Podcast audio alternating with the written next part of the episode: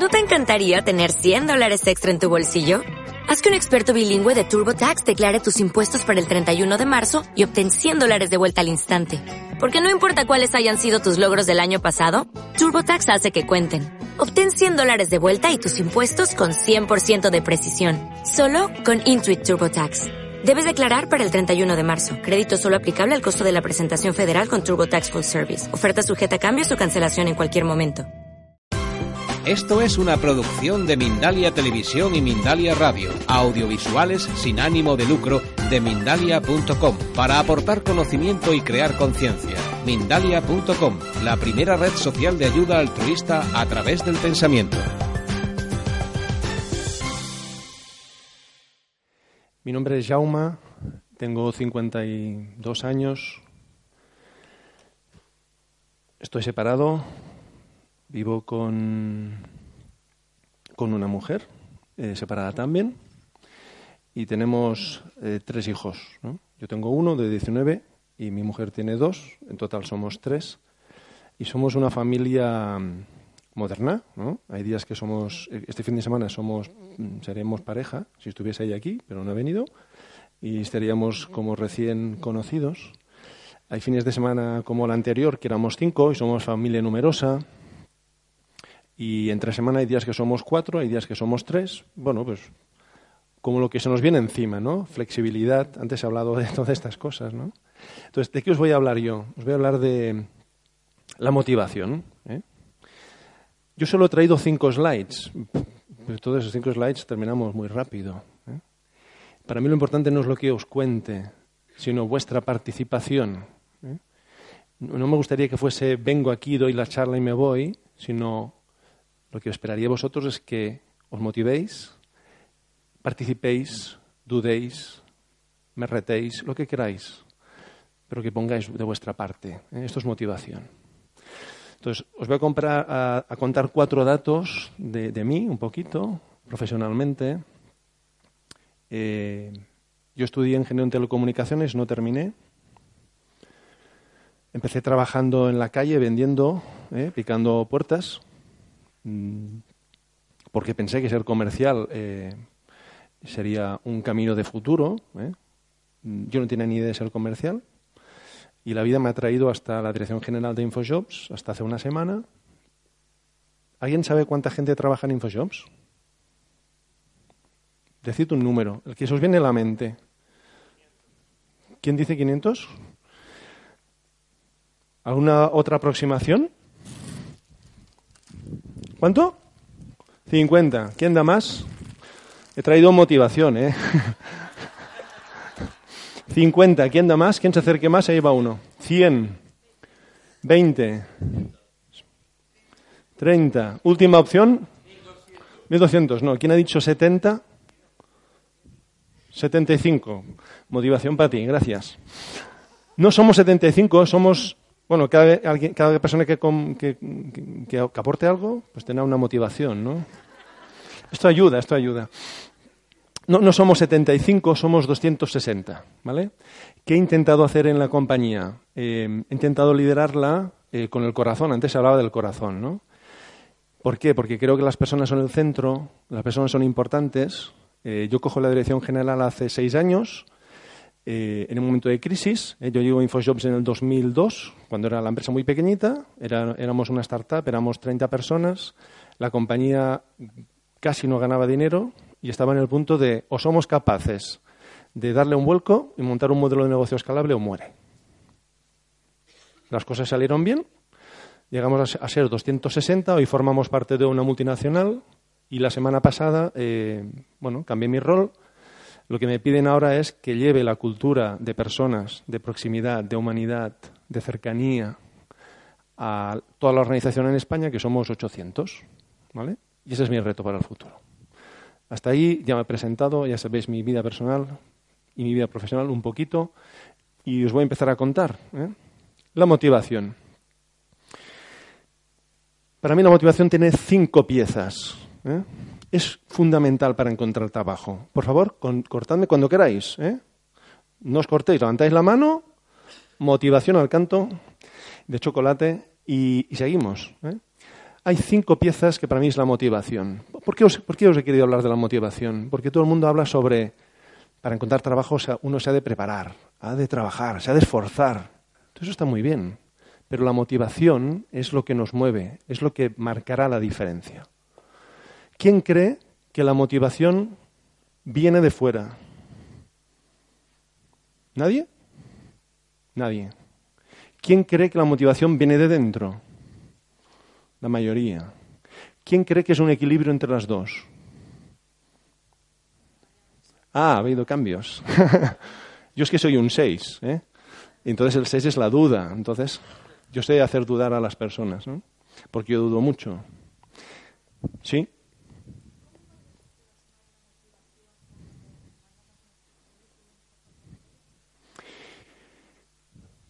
Pues mira, de forma muy fácil. Mm, la motivación la plasmas en tus palabras. Bueno, lo que ha preguntado, perdona, es cómo podemos, cómo podemos mostrar la motivación en un currículum que está en InfoJobs, ¿no? O un formato digital. Muy fácil, con tus palabras, con lo que cuentas, con cómo lo cuentas, con lo que ofreces. La mayoría de currículums piden, no ofrecen. No hablan de sí, habla de ti mismo. Entonces, lo primero, ¿eh? lo primero que os traigo, la motivación. Quiere las cosas con toda tu alma. ¿Eh? ¿Por qué es importante eso? Porque eso marca la diferencia entre el bien y el mal cuando yo quiero algo de verdad, pero lo quiero de verdad, ¿eh? dentro hay una renuncia. Si yo soy un apasionado del fútbol, seguramente estoy renunciando a horas para estar con mi familia o con mis amigos para estar en el fútbol. Pero yo no lo vivo como una renuncia.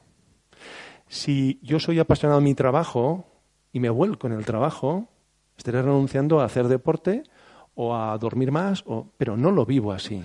Entonces, fijaos como el hecho de quererlo de verdad nos lleva a vivir las cosas de forma totalmente distintas. Yo tengo una anécdota em, en mi vida, ¿no? Mm, eh, trabajé con un, chico que se llama Miguel Ángel y él creció conmigo. En un momento determinado de esta, de esta carrera, yo cambio de empresa y él siempre me decía, Jauma, yo quiero trabajar contigo, ¿no? Quiero trabajar contigo porque he crecido mucho, me lo paso bien, disfruto ¿eh? y trabajaremos juntos. De esto hace 18 años. En estos 18 años, en cuatro ocasiones, en cuatro ocasiones, yo le he ofrecido trabajar conmigo. Como sé que es una persona que necesita motivaciones externas, ¿eh? él le mueve mucho el dinero. Y yo tenía la suerte de, como era su jefe, sabía exactamente lo que ganaba. Entonces, en mi primera aproximación, le dije, te voy a hacer una propuesta para cumplir tus sueños, ¿no? para que vengas a trabajar conmigo. Y yo quería que viniese conmigo. Entonces, con toda mi picardía del mundo, no quería que viniese por el dinero, quería que viniese porque lo sintiese. Entonces yo pacté con mi jefe la opción de ofrecerle un salario pero si aceptaba, le dábamos muchísimo más. Entonces le hice una oferta que ganaba un poquito, un poquito más de donde estaba, ¿no? Para ver si, por qué venía conmigo. La solución fue que no vino. Él nunca supo que yo le hubiese dado más dinero que el que hubiese ganado, ganado ¿eh? en la empresa donde estaba. ¿Por, ¿Por qué? Porque en el fondo él no estaba preparado para eso. Bueno, curiosamente la vida nos trajo una segunda oportunidad. ¿no? A él le, empezó a ir mal las cosas y siempre me decía, Jauma, yo quiero trabajar contigo. ¿no? Bueno, pues nada, ningún problema. En ese tránsito yo cambié a InfoJobs y al cabo de unos años le volví a ofrecer una oportunidad. Y siempre, en las cuatro veces, siempre le ha pasado algo muy curioso, que es cuando yo le traigo una oportunidad, la vida le pone otra. ¿Eh? La mía siempre es pobre económicamente. porque no quiero que venga por el dinero. Y la otra es rica económicamente. La vida siempre ha elegido la rica, pero siempre la ha ido mal. Pero aún no ha aprendido. Bueno, no pasa nada. Entonces, si tú quieres una cosa de verdad, de verdad, de verdad, no te importa renunciar. ¿eh? Yo, por ejemplo, cuando me fui a InfoJobs, yo tuve una renuncia fuerte. ¿eh? Yo desarrollé mi, carrera en la, en el mundo tecnológico. El mundo tecnológico paga muchísimo más que los demás, ¿no? Entonces yo siendo comercial de grandes cuentas podía ganar más que un director general de una, de una compañía media. Eh, en un momento determinado de mi vida me doy cuenta que es que yo allí ya lo he hecho todo, que ya no aprendo nada. Que sí, tengo un despacho, tengo un coche, tengo un salario, una tarjeta de crédito, pero que estoy muriendo, estoy empezando a morir un poco. Y decido irme, sin nada. Y me voy a otra compañía y después, al cabo de dos años, me voy a InfoShops con otra renuncia. ¿A qué renuncio? Renuncio a salario, porque me pagan menos de la mitad. Renuncio al coche, no tengo coche de empresa. Renuncio a la tarjeta de crédito. Renuncio, renuncio. Y la gente en el año 2002, no sé si os acordáis, en 2002, Internet estaba muerto. ¿Por qué? Porque en el año 2000 Internet era la bomba, ¿no? Todo el mundo quería Internet. Los banqueros se hacían fotografías sin corbata. Por cierto, tengo un pequeño blog que os he puesto antes que se llama Un CEO sin corbata, porque yo voy así vestido, no es porque venga por la ocasión, yo voy así vestido en la oficina. Pues yo he hecho muchas renuncias, entonces la gente me decía, José estás loco, ¿cómo dejas tu sector? ¿Eh? Yo fui de los primeros en entrar, tenía, la gente me conocía, tenía muchísimos contactos, era una persona de referencia, ¿cómo dejas esto? ¿Cómo tiras toda tu, tu carrera por la ventana? ¿no? Cinco años más tarde, InfoShops era súper conocido, las cosas habían ido muy bien, yo ganaba más que ellos eh, y además todo el mundo quería ir a Internet. Entonces la gente que decía, jo, qué suerte has tenido, Yoma. Qué suerte has tenido, fíjate que, chico, suerte no. Yo me la jugué y yo me lo gané. Entonces, si tú lo quieres, ¿por qué lo hice? Porque yo quería cambiar de sector. Estaba dispuesto a pagar mi renuncia y me fue bien. La verdad es que en mi vida me han ido bien las renuncias. Por tanto, si lo quieres de verdad, las cosas suceden. Primera cuestión. Segunda cuestión. Persiste. ¿Quién de vosotros tiene niños a su alrededor? La mayoría. ¿Qué sucede con los niños? Fijaos, son grandes maestros, ¿eh? Los niños. Los niños quieren algo y lo tienen aquí. Punto uno, no importa lo que les digas, les importa un huevo. ¿eh? Yo lo tengo aquí, yo lo quiero y voy a conseguirlo. Entonces tienen una idea, tienen la confianza, tienen paciencia, tienen la persistencia y además juegan con nosotros, ¿no? Conforme tú, ellos se aproximan de una manera y fracasan. La segunda vez no vienen igual. ¿No? ¿Eh? ¿Sí o no? Eh, ¿Sí o no? Ellos cambian, ¿no? Aprenden. Por tanto, dentro de la persistencia no solo está en insistir, está en aprender. ¿Qué tenemos que aprender? ¿Eh? Con la vida nos, pone frenos y los adultos muchas veces tiramos la toalla. Uf, esto es imposible, no se puede pasar por aquí. Por tanto, aprended de, las, situaciones, aprended del camino. Porque si aprendéis, os aproximaréis distintos. ¿Qué más hacen? Hacen una cosa que es, para mí es brutal. Yo los veo y me parece enorme, ¿no? Cuando tú, la carta a los reyes, ¿no? Voy a pedir un micrófono para poder cantar a toda pastilla en casa, ¿no? Y dices, los reyes igual no te lo van a traer esto, ¿no? y ellos, que sí, que sí, lo van a traer. Bueno, pasan días y te dicen, eh, papá, voy a pedir el micrófono porque, mira, voy a cantar todas las tardes. Y es que coge una cosa y lo pone aquí como si ya, y dice, bueno, te está haciendo un chantaje emocional ¿eh? está proyectando en ti aquello que él ya quiere para que tú vayas digiriendo que los reyes le van a traer un micrófono. ¿eh? ¿Sí o no? Es así. Entonces, ¿por qué no lo hacemos nosotros de adultos? Nosotros nos pone una resistencia y tiramos la toalla. Por tanto, persistir es saber lo que quiero, aprender en el camino, imaginarlo, verlo, proyectarlo en los demás. Tener paciencia. Ellos no tienen prisa, porque además empiezan con tiempo. ¿eh? en verano ya empiezan con la carta a los reyes, ¿no? De, bueno, yo he visto una cosa y ya te lo empiezo a contar para que te vayas, ¿eh? para ir calentando motores. Nosotros lo queremos ya, ¿no? Queremos un trabajo y lo queremos para mañana. Esto no funciona así. No, y además no es bueno tampoco, ¿no? Porque detrás de cada esfuerzo hay una ganancia. Y detrás de cada ganancia hay algo que nos llevamos. Por tanto, motivarse significa perseguir las cosas. Podéis cortarme cuando queráis, ¿eh? Tercera idea que os traigo, ¿no? Renovar la ilusión. Os lo contaba antes, ¿no? Los niños renuevan su ilusión constantemente. Se imaginan, lo ven, lo viven. Aunque les hayas dicho que no, lo viven. A veces, al menos mi hijo, incluso lo dibuja. Cuando quiere algo, lo llega a dibujar. Por tanto, es muy importante que cuando busquemos trabajo, nosotros también nos lo imaginemos. Por el trabajo que tengo, y a mí me interesa mucho eh, escuchar a las personas que buscan trabajo, yo hago interacciones por Facebook una vez al mes, respondiendo preguntas, me acerco a universidades, eh, hacemos talleres con gente desempleada, me acerco a gente sin recursos, eh, fines de semana que trabajo en centros sin recursos para ayudarles a hacer un currículum, que la gente gane autoestima, etcétera, etcétera. ¿no? Y me interesa mucho escuchar. ¿Y qué sucede? Llega un momento en que las personas tiramos la toalla. Tenemos que renovar lo que queremos. ¿Cómo lo podemos renovar? Pues hay muchas técnicas, ¿no? Una que a mí me gusta personalmente es dibujarlo. Dibújate en ese sitio donde tú quieres trabajar. Y dirás, vaya tontería, ¿no? Esto, este tío se ha fumado algo porque esto no funciona. Claro que funciona. Antes lo han dicho, ¿no? Es prepararse en qué modo voy a hacer las cosas. Cuando yo lo dibujo, estoy empezando a proyectar qué es lo que quiero.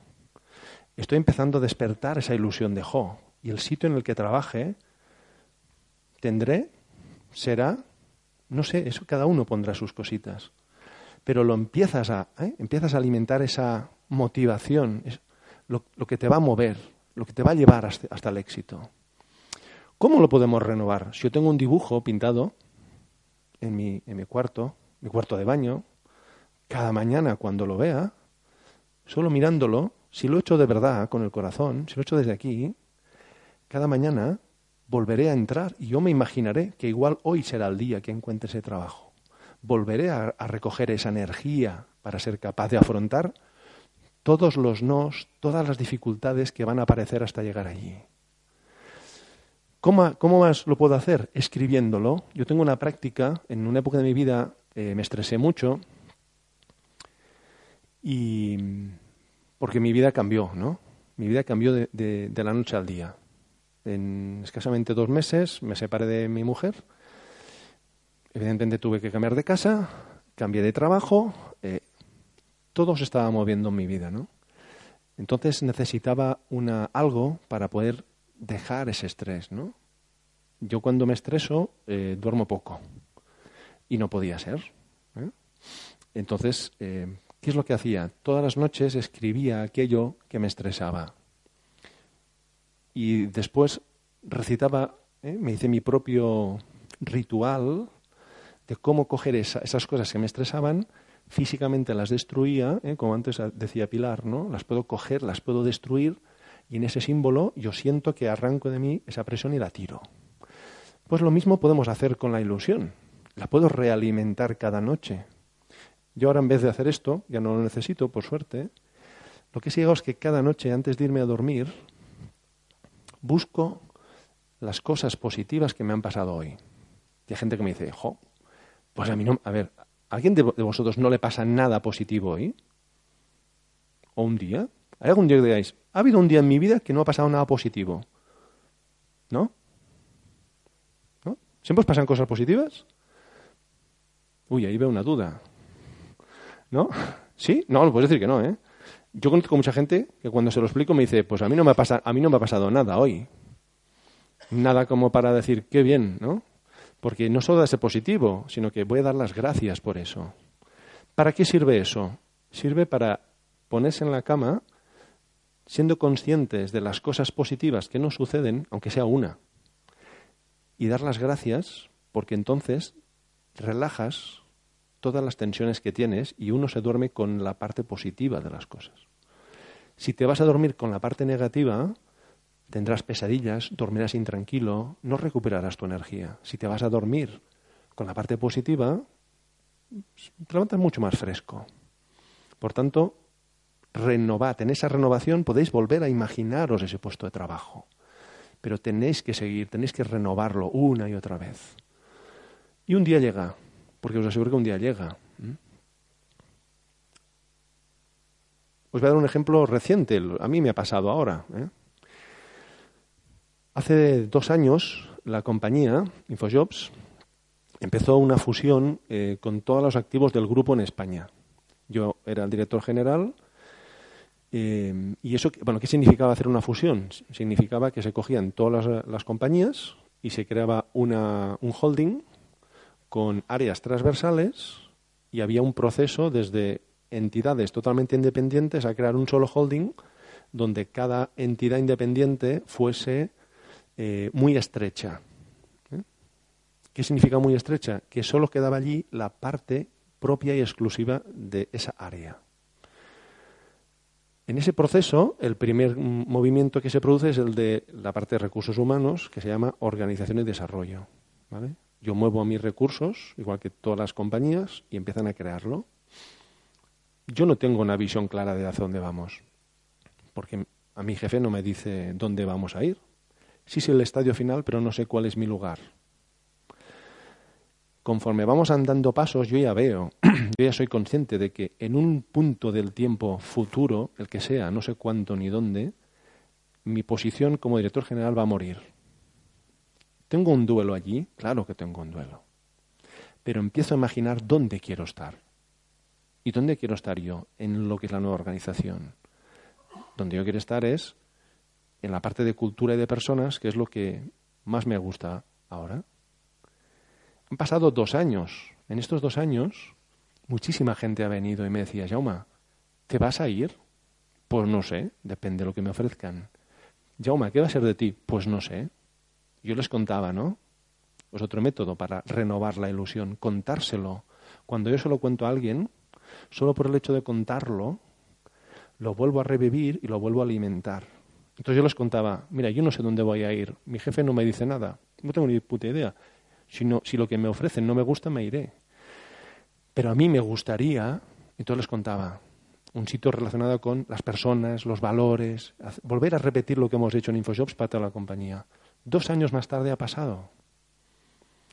¿Casualidad o causalidad? Pues no sé, pero ha pasado.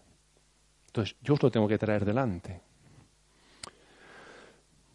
Cuarta, cuarta idea en este proceso en todo camino, porque la vida es camino y la vida es avanzar, se producen heridas.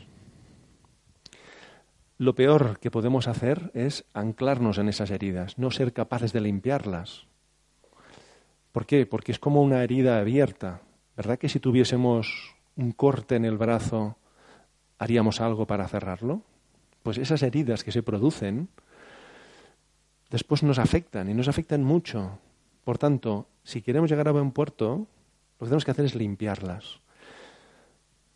¿Qué tenemos que hacer con ellas? Primero, agradecerles. ¿eh? Cada herida es un punto para aprender. Si no me hiere, es que ya lo conozco. Si ya lo conozco, ya lo sé. Por tanto, no tengo nada que, que crecer. Cada herida es una oportunidad para desarrollarte, para ser mejor, para crecer. Por tanto, agradecerlas. Segundo, despedirte de esas. ¿eh? Hace unos años tuvimos un conflicto en la compañía eh, entre tres personas. ¿no? Nosotros teníamos un pequeño departamento de atención al cliente en ese momento y contratamos una persona externa para hacerlo crecer. En ese aterrizaje, pues esas tres personas, la, la jefa nueva y las dos que estaban por debajo, no se entendieron y las dos de abajo terminaron saliendo el día que salía eh, Eva, se llamaba Eva una de ellas, se iba con resquemor, se iba con, ¿eh? qué mal rollo, fíjate, qué injusto es lo que está pasando. ¿eh? Tendrían que despedir a mi jefa y me están despidiendo a mí, ¿no? Entonces yo le dije, mira Eva, mm, yo te aconsejo que antes de irte te despidas y agradezcas y perdones a tu jefe. Y me decía, pues no lo voy a hacer porque yo tengo, el, eh, yo tengo la razón y tal. Y lo que tiene que suceder aquí es que... Y, por qué tengo que eh, perdonarla? ¿Cuándo ha sido ella? ¿no? Pero si no es por ella, es por ti. No estás entendiendo que es por ti. Es para que tú te liberes. Y me dijo, nunca hablaré. Ah, pues nada, chica, yo te cuento, tú a lo que quieras. Casi cuatro años más tarde, un día me la encuentro allí y me, oh, Eva, ¿qué tal? Y, eh, eh, era una chica nueva, pero habían pasado cuatro años, ¿eh? ¿Y qué haces por aquí? Y me dice, mira, y me empezó a contar todas las cosas que le habían pasado en otras empresas, con otras relaciones. Y me dice, en este tiempo he entendido lo que tú me decías de perdonar a Encarna, ¿no? Y vengo hoy a perdonar a Encarna. Porque ahora entiendo que eso lo que hace es que me libera a mí. Por tanto, en ese camino tenéis que limpiar vuestras heridas. Tenéis que mirar hacia adelante. Cuando yo tengo una herida, estoy mirando la herida, no puedo mirar hacia adelante. ¿eh? ¿Cuántas veces nos pasa que estamos pendientes de la herida y estamos conduciendo? ¿Qué sucede cuando estamos mirando la herida y conduciendo? Que vamos a tener un accidente. Y segundo, no llegaremos donde queremos. Por tanto, cojamos las heridas, limpiémoslas bien y miremos para adelante, porque allí es donde queremos ir, allí es donde tenemos que poner la energía. Ese es el futuro que deseamos. ¿eh? Pero sin la limpieza, en el camino volverá a sangrar y entonces nos volveremos a despistar. Por tanto, cuarta idea, limpiar las heridas. Quinta y última, y no veo preguntas, o sea que terminamos pronto, pero bueno, podéis preguntar lo que queráis. Quinta y última, y la dejo como la, el final. ¿eh? Lo ha dicho antes Pilar, ¿no? Ha puesto una frase, ha visto a algunos de vosotros que iba a hacer la foto y no la habéis terminando, no la habéis hecho al final, ¿no? Eh, yo tengo una buena amiga que siempre me dice lo mismo que decía ella, pero mucho más corto. Y además se queda para siempre, ¿no? Ella siempre dice, lo que viene me conviene. Y es así, ¿no? Lo que viene me conviene. es el mismo mensaje que ha dejado ella, ¿no? Por tanto, aprended de las cosas, disfrutadlas, encontrad la parte positiva, porque siempre la hay. Lo que pasa es que no lo sabemos hasta pasado un tiempo. Cuando yo me tuve que separar de mi mujer, porque fue así, ¿no? Un día mi mujer se despierta y me dice, Jauma, me doy cuenta que mi vida no está contigo. ¿Cómo? ¿Qué ha pasado aquí si yo tenía la familia feliz, no? Eh, mi hijo era pequeño en ese momento, tenía cuatro años. Lo que más que, para mí lo más importante en la vida era tener un hijo y parecía que todo era estable en mi entorno, ¿no? ¿Cómo puedes decir de la noche a la mañana? Entonces, eh, alguna vez en la vida vienen socavones que te sacan de sitio. Y eso para mí fue un socavón muy grande, ¿no? Y tardé mucho tiempo en comprenderlo. Porque yo soy un seis, ¿eh? los seis tenemos que entender las cosas. ¿eh? Si no las entendemos, estamos atascados. Entonces, pasado años, pues, tardé años, me di cuenta, pasaron como dos o tres años, me di cuenta dónde, ¿eh? la gran suerte que había tenido con ese evento, con esa situación que la viví como muy difícil. ¿eh? Los primeros seis meses para mí fueron durísimos. ¿Por qué? Porque yo decía, coño, ¿qué estoy haciendo?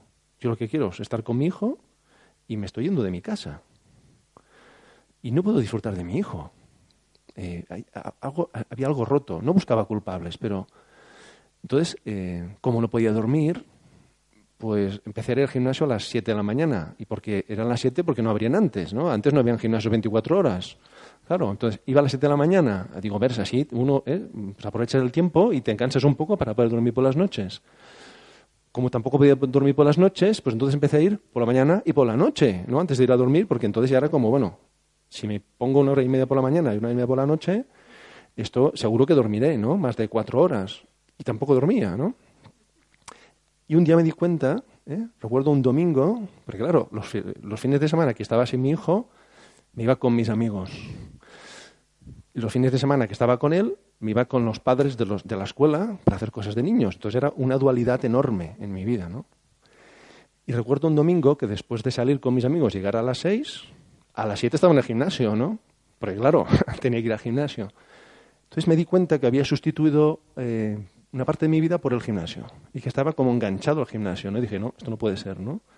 Porque eso no, me ayuda. Y entonces empecé a vivir el gimnasio de otra manera. Pero hay una parte muy positiva en todo eso, ¿no? Eso cambió mi metabolismo. el hecho de separarme me permitió recuperar mi conexión. Por tanto, la dificultad me trajo un regalo enorme que fue, ¿dónde estoy yo ahora? Fue el principio de empezar a buscarme. Yo era, bueno, soy de Telecos, ¿eh? he pasado muchos años en Telecos, ahí todos somos mentales.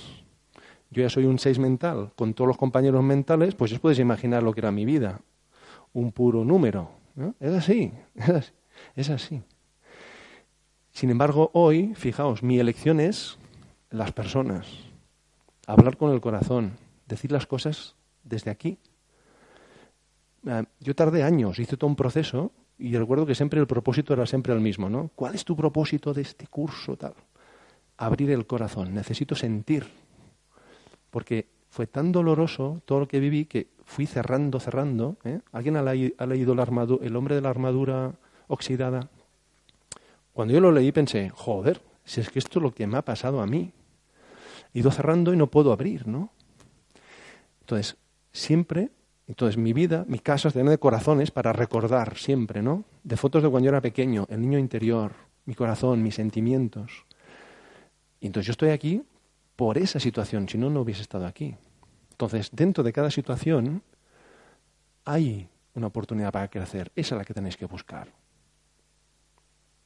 Y hasta aquí la parte de motivación. Yo os dejo ahora que preguntéis, que aportéis, porque lo más importante no es lo que os cuente yo, es lo que vosotros podéis aportar aquí. Sí, ¿tu nombre? Rebeca, motivación de chocolate. no, yo te la doy igualmente. ¿Cómo está físicamente? Em, hombre, a mí siempre el deporte siempre me ha gustado, siempre, siempre me ha gustado y, lo he practicado, pero sí es cierto que, claro, cuando tú vas durante seis meses, una hora y media por la mañana, una hora y media por la noche, eh, tu cuerpo cambia. Y no solo tu cuerpo, los hábitos de comida, por ejemplo, ¿no? El hecho de tener, claro, si tú, yo iba al gimnasio, en esa época cerraban a las 11. Por tanto, para cerrar a las 11, que era el último momento de irme a la cama, significaba que tenía que estar a las nueve y media. Para estar a las nueve y media no iba a comerme una cosa muy grande. Por tanto, los hábitos de comida empezaron a cambiar. Eh, eran, además recuerdo que, fíjate, dentro de mi perversión, era, si me voy a dormir, a la, si me meto en cama con hambre, esto me ayudará a despertarme antes, con más energía, porque sé que voy a desayunar. La comida fuerte era el desayuno. Entonces yo comía muy poquito por la noche, para estar más débil, ¿no? Como poco por la noche, hora y media de gimnasio, me meto en cama. Me levanto a las seis y media, motivado para irme una hora y media al gimnasio, porque después del gimnasio tengo la gran comida. ¿Vale? ¿Por cuánto lo cuento? ¿Es así? Entonces, claro, todos los hábitos se transforman. Comida grande por la mañana para desayunar, comida media y comida muy pequeña por la noche. Ponte estos seis meses, pues claro, te cambia el cuerpo, te cambia el metabolismo, el cómo tu cuerpo responde a las comidas. Cambia totalmente. En los últimos meses, por eso, cuando fui consciente de, la situación del enganche, eh, empecé a hacer lo que, es, lo que yo llamaba gimnasio consciente. ¿no? Gimnasio consciente es, en vez de ir allí a hacer gimnasio, es cómo hago gimnasio siendo consciente de cómo los músculos... Eh, sí, yo nunca he tenido intención de, ponerme así súper cachas, no me interesaba era un sitio donde descargar mi adrenalina, ¿no? Donde encontrar mi paz. Con el esfuerzo encontraba mi paz, ¿eh? mi centramiento. Entonces poner la atención, me ayudó mucho a poner la atención. Estoy haciendo bicicleta, ¿cómo noto los músculos de las piernas, ¿no? que se tensan y se destensan? Entonces era un ejercicio totalmente distinto. Entonces, claro, claro que te cambia. ¿Quién más quiere preguntar o aportar algo?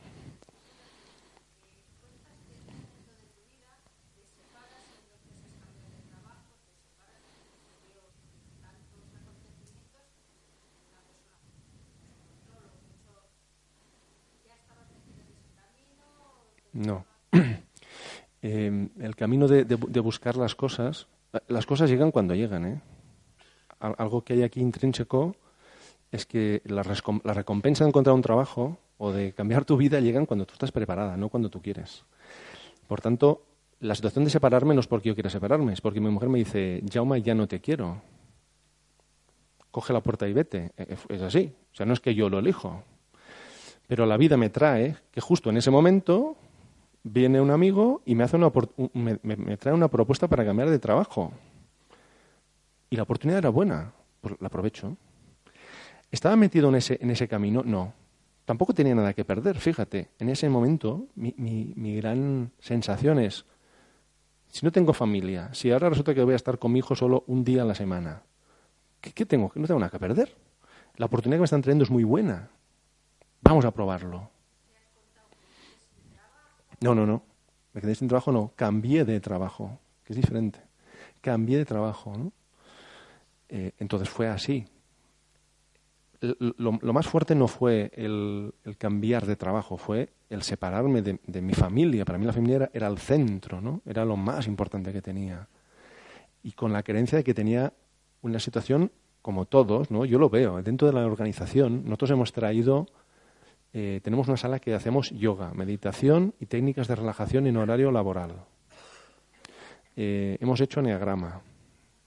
Tenemos coaching, ¿no? Tenemos cuatro coaches, somos en InfoShop somos 200, éramos 260, teníamos cuatro coaches externos para cualquier situación, personal o profesional. Entonces, ¿por qué personal? Porque si tú tienes un problema personal, tú no vendrás al trabajo con todas tus motivaciones. Por tanto, lo que más interesa es que tú estés lo mejor posible.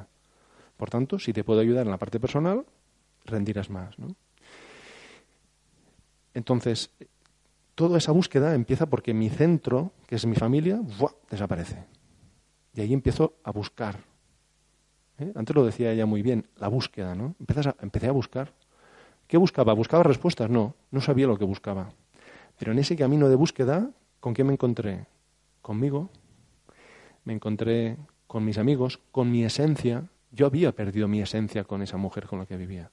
La había perdido, la había transformado. Había cosas que, habían quedado olvidadas. Pues volvieron a salir. Mm, reencontré el deporte, reencontré la naturaleza. Había muchos fines de semana que yo no iba con mis amigos, me iba a la montaña a caminar.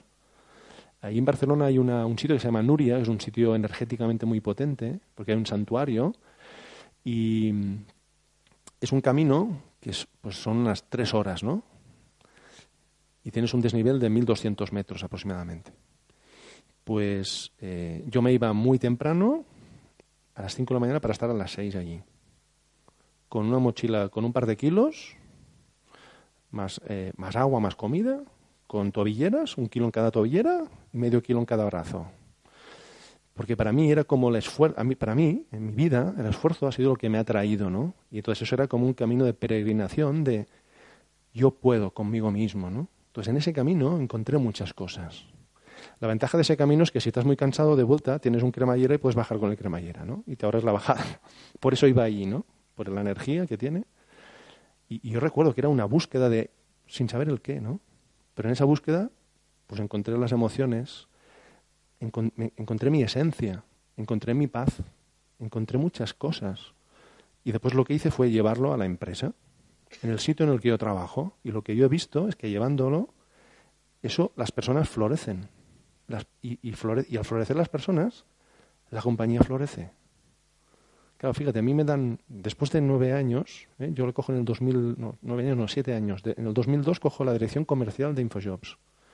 En un momento en que no había dinero, pagamos las nóminas con lo que vendíamos en el mes, con lo cual si no había dinero no se podían pagar nóminas.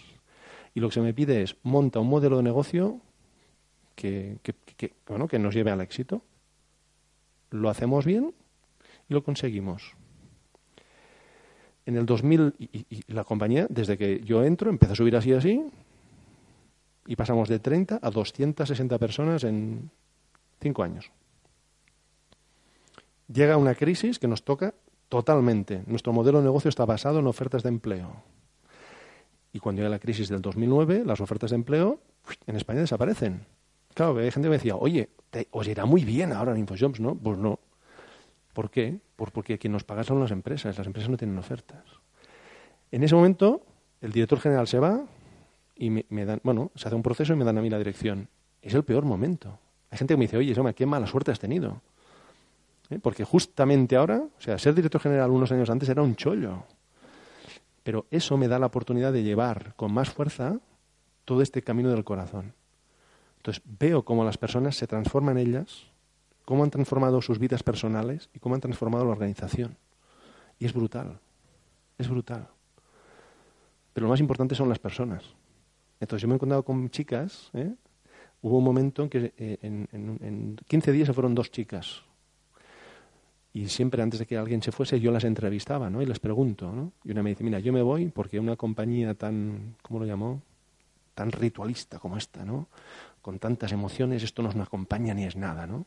Ah, ¿y dónde vas a ir? Y me dice, me voy a Telefónica. Fantástico. ¿Ese es tu sitio? Claro, ese es tu lugar. Tú lo que buscas es un sitio, era una chica técnica, muy buena, muy buena, ¿eh? pero técnica. Ese es tu lugar, no hay problema. Y la segunda chica viene y me dice, Mira, Jaume, desde que has llegado tú, he sido capaz de conocerme, de coger energía y fuerza para intentar cumplir mi sueño, que es irme a vivir a Suecia. Y cojo las maletas y me voy allí para intentar cumplir mi sueño. cuando ves esto, eh, es que es brutal, porque la gente no se mueve por el dinero, está allí porque quiere estar. Evidentemente se les tiene que pagar, ¿eh? pero es un movimiento totalmente distinto. ¿Alguna pregunta más?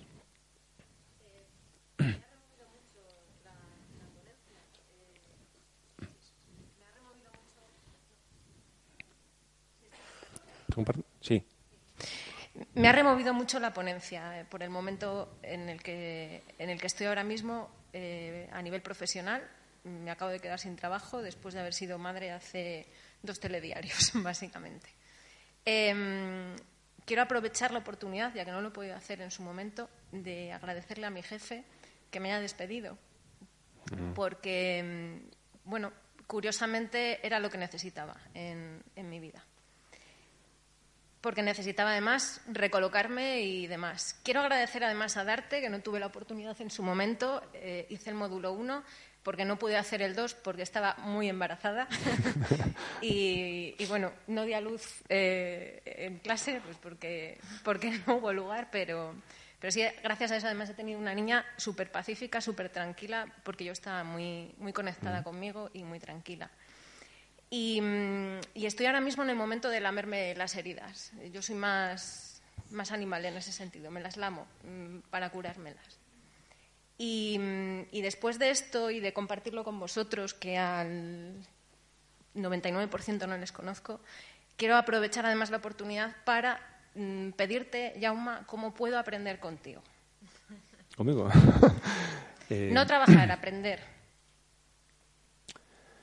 Pues yo no sé, no, yo no sé hacerlo eso, ¿no? Eh... A ver, vengo del, vengo de, del mundo de los recursos humanos. Mm. Eh, me interesa... yo, yo, no, ¿eh? Yo no, yo, vengo, no. yo, vengo yo, he hecho mi carrera en ventas, yo vengo de ventas. Sí, pero mmm, obviamente estás llevando el, mm. el, camino de la dirección de una empresa mmm, que entiendo que ahora mismo está siendo puntero en, en el tema de gestión de, de los recursos humanos. Qué fea palabra, además, recursos humanos. Entonces, eh, simplemente eso, te lanzo la caña y te digo abiertamente quiero aprender contigo. Yo, te daré mi tarjeta y después vemos cómo hacerlo, ¿vale? Mm, mi objetivo es que en seis meses mi nombre cambie en vez de director y tal. Eh, yo ya tengo el título, pero es un poco rupturista para la organización todavía y necesito primero, eh, claro, es que hace una semana que me han nombrado, ¿no? porque el, el puesto en teoría era director de organización y desarrollo. Y dijo, esto es una mierda de desarrollo. claro, ¿para qué me ficho? O sea, no, eh, no, hay falta de personas. Entonces me aceptaron director de organización y desarrollo de personas, que en el fondo es el propósito, pero si el título no lo pone, ¿qué me estáis contando, no? Pero claro, como ya somos 8.000 en todo el mundo, pues esto tienes que llevarlo muy arriba. Eh, mi, mi, siguiente propuesta es Happiness Manager, ¿no? porque yo estoy convencido de que esa figura ya no os voy a llamar recursos humanos, es que no, no tiene ningún sentido. En paralelo estoy creando una organización de empresas, una, una fundación, mejor dicho, para impulsar todo esto. ¿eh? Porque, sin duda alguna, y eso estoy seguro que va a ser así, en los siguientes cinco años va a haber un giro muy fuerte de las empresas hacia las personas, hacia liderarlas de otra manera. Va a cambiar el tipo de organización. Eh, yo he terminado de escribir un libro que lo, vamos a, que lo voy a publicar en marzo, que se habla de esto, pero es que lo veo, o sea, lo veo por las personas. La, generación Z que está llegando ahora es que lo que quieren es vivir su vida. ¿eh? Entonces tenemos a la generación Z. ¿eh? Las empresas hablan del talento. Ahora voy a hablar con InfoJobs. Una cosa que hemos hecho es cambiar nuestro lenguaje. Antes lo decía Pilar, ¿no? En las empresas se habla de esto, de objetivos, de KPIs, de esto es una mierda. Y los tenemos que tener, pero hacia, hacia la dirección. Hacia abajo cambiamos los conceptos y ponemos palabras, pues por ejemplo, eh, nosotros podríamos hablar de número de contratos cerrados, ¿no? Nosotros hablamos de alegrías. ¿Cuántas alegrías tenemos? Claro, ¿qué son alegrías? Pues son contratos cerrados. Entonces, las nuevas generaciones vienen con una fuerza que van a demandar clarísimamente una, una empresa mucho más humana. Los directivos lo saben. Lo que no saben es cómo afrontarlo. Entonces, cinco años no es, es que es ya. Es 2020, estamos hablando de 2020. Entonces, en esas de circunstancias que te llevan a esto. Yo te doy la tarjeta y después vemos cómo hacerlo. Yo, yo no he hecho nunca esto, ¿eh? Pero no, te digo tal cual, no. Expectativas donde estén. Esto es motivación, ¿no? Necesito... no, no, sí, sí, veremos. No, a ver, en, definitiva, el, estoy en una búsqueda eh, de, camino profesional. Eh, he tocado el palo de los recursos humanos, una parte que me apasiona, el mundo de las mm. personas, de la gestión de, las personas y demás, pero no he tenido la, oportunidad eh, de poder aprender, eh, he hecho mi máster, etcétera, etcétera, y veo que la deficiencia o, la carencia que aparece en este mundo eh, viene de ahí, de que hemos dejado de lado o en un momento dado los valores, eh, la, parte más personal de las personas, ¿no? la parte emocional, las necesidades que tiene. El, ser humano, en definitiva, que mm, comparte con, contigo ocho horas, o siete, o diez, o doce al día, y, que hay que casar todos. Em, y además la incoherencia que aparece en determinadas ocasiones en el mundo empresarial, donde queremos disfrazar de lagarterana eh, cosas que quiero vender a, mi, a mi, fuerza de, trabajo, porque la sigo llamando recurso humano, y, luego soy incoherente, no estoy conectado en todas las líneas. Entonces, es que no saben. Quiero estar ahí, en, ese, en, ese, proceso eh, de cambio eh, de filosofía y demás. Donde además vengo de una familia donde me han dicho, hija, sé funcionaria, tienes cabeza, estudia y tendrás un trabajo asegurado para toda tu vida. Yo no valgo para eso. Donde además eh, mi madre me dice todas las mañanas, hija, arréglate, ponte guapa, un taconazo y tal, porque según te vean así te tratan. Te envidio con que vayas sin corbata a trabajar. Yo, voy así, yo, tengo, bueno, ahora como me he cambiado de ubicación, ¿no? nosotros tenemos dos oficinas en Barcelona, una en Barcelona y otra en San Cugat, ¿no? Y el equipo de, de personas está en San Cugat. Pero en InfoJobs yo, yo tenía en mi mesa, pues casi en la entrada, entonces, claro, yo, yo, voy, con camiseta a trabajar, ¿no? ¿Y por qué voy con camiseta? Fíjate, cuando yo era director comercial iba con, corbata y traje. Pero cuando a mí me nombraron director general era como, joder, ¿y ahora qué hago, no? Yo nunca he sido director general, no tengo ni idea cómo se hace esto. Estamos en una crisis del copón. la gente estaba acojonada porque nuestro negocio se iba, pero así. Igual que creció así, bajaba así. No había un, un suelo. ¿Y qué hago? Entonces tardé casi cuatro meses en encontrarme a mí mismo, ¿no? Había gente que me decía, es que has cambiado, es que no eres tú, tío, es que... Y decía, bueno, es que necesito como encontrarme y, yo, bueno, pues empecé a ir así, en camiseta. ¿Por qué? Nosotros tenemos muchos técnicos. Tenemos, eh, de los 260 teníamos 70 comerciales, pero el resto eran de otras áreas. La corbata, el traje, hace una barrera. Yo no quería una organización con barrera hacia mí, quería una organización cercana. Entonces, ¿qué me pasa a veces? Pues pues no sé, a las 4 de la tarde, la chica de centralita no está, llaman a la puerta, ¿quién es que está más cerca? Yo. Pues yo me levanto y abro, ¿no? Y a veces hay gente que viene pues a visitarme a mí, ¿no? Pues vengo a ver al director general. Ah, hombre, soy yo, ¿no? Y me digo diciendo, ¿eh? Tío. Y se ven ahí todos ahí puestos ahí apretados, no pueden ni respirar, ¿no? Y, ¿eh? pues sí, soy yo. Y, ah, pues pasa, pasa. ¿Y tú me abres la puerta? Pues sí, no pasa nada, ¿no? Entonces, es así curiosa, claro, la, la última anécdota y cerramos. ¿eh? La, primera, la, primera, la primera firma de algo que eh, oficial en InfoJobs eh, se dio pues, a, los, a los dos meses. Entonces llego así y me dice mi, mi ¿no? Ana, me dice, oye, Jaume, es que hoy tienes una firma oficial. ¿Cómo vas a hacer la firma oficial así, no? Tienes que volverte, volverte a casa, ponerte la corbata y el traje. Digo, pues mira, Ana, mira, ¿sabes qué? Dame una camiseta de InfoJobs, ¿eh? Me. Le contaremos a ese señor que hoy hemos repartido las camisetas y para hacer empatía con, el, con todo el mundo, pues nos hemos puesto, eh, pues yo veo con camiseta, ¿no? Y así te quedas más tranquila. Y, y, sí, sí, me pongo la camiseta de InfoShops ahí y tal. Y entonces viene un señor mayor, eh, bueno, mayor, mayor que yo, mayor que yo, y, y, me dice, oye, qué bien, ¿no? Porque además era, era como junio, julio, hacía un calor que te morías, ¿no? Con el traje, la corbata, me dice, oye, bien estáis aquí, ¿no? Yo si, si hubiese sabido también me hubiese quitado la corbata. ¿Eh? Ana, ¿ves? también lo quieren hacer. Yo, yo, seguimos en contacto y vemos cómo hacerlo. Última pregunta y cerramos. Eh, espera, la motivación sí que te la voy a dar, ¿eh? Última. Vamos a ver, eh, a mí hay una cosa que me choca bastante. Ya en la página web, de, en la página de inicio de InfoJobs, eh, se puede ver ese optimismo, esa cercanía hacia los candidatos. Sin embargo, una parte nada desdañable de las ofertas son bastante opacas, frías, escuetas. ¿No es algo chocante? Ven, ven aquí, ven. ven. No, sube, sube. No, sube, sube, sube. Coge el micro, coge el micro. Ven, vas a hacer un ejercicio. ¿eh? Ven, coge el micro conmigo y me acompañas aquí delante. Ven, sube, cógelo.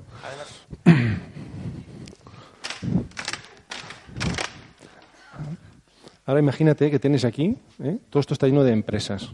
Ahora di, di, cuéntales a todas esas empresas, ¿eh? todos esos son empresas, directivos de recursos humanos que se hacen selección. Cuéntales lo que me has contado a mí. Pero imagínate todo petado, ¿eh? O sea, hay gente aquí de pie, afuera hay una serie de pantallas porque no se cabe, porque tenemos 70.000 empresas. Ahora cuéntales a ellas esto que me has dicho. Pues lo voy a contar sin ningún tipo de inconveniente. Eh, yo creo que todos buscamos una sociedad más humana, más cercana.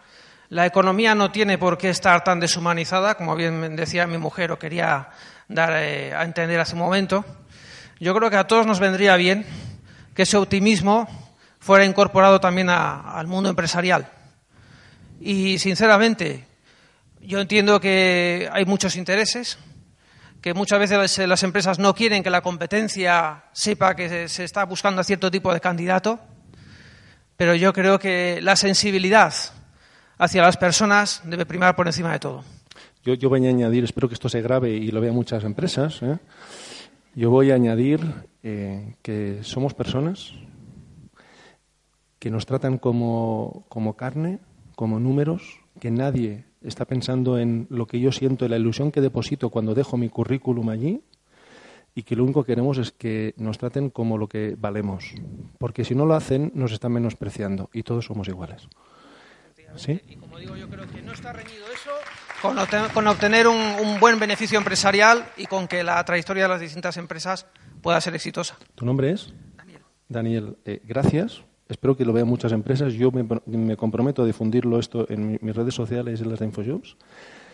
Este es un trabajo que llevamos haciendo siempre y más especialmente en la época de crisis. Yo personalmente voy a las empresas y les meto la caña. Algunas de ellas escuchan. ¿Y sabes cuándo no escuchan? Cuando son personas que han estado en el paro y han vuelto. Pero muchas lo ven desde la distancia como, ¿qué me va a contar este tío? ¿no? Yo soy de los creyentes, el entusiasmo que puedes ver es el nuestro como compañía, cómo vivimos las personas que trabajamos allí esa labor, y la otra parte es la de las empresas que están alejadas de la realidad humana de las personas que aplican. Entonces, yo me comprometo contigo a difundirlo esto. Gracias. Y lo dejamos.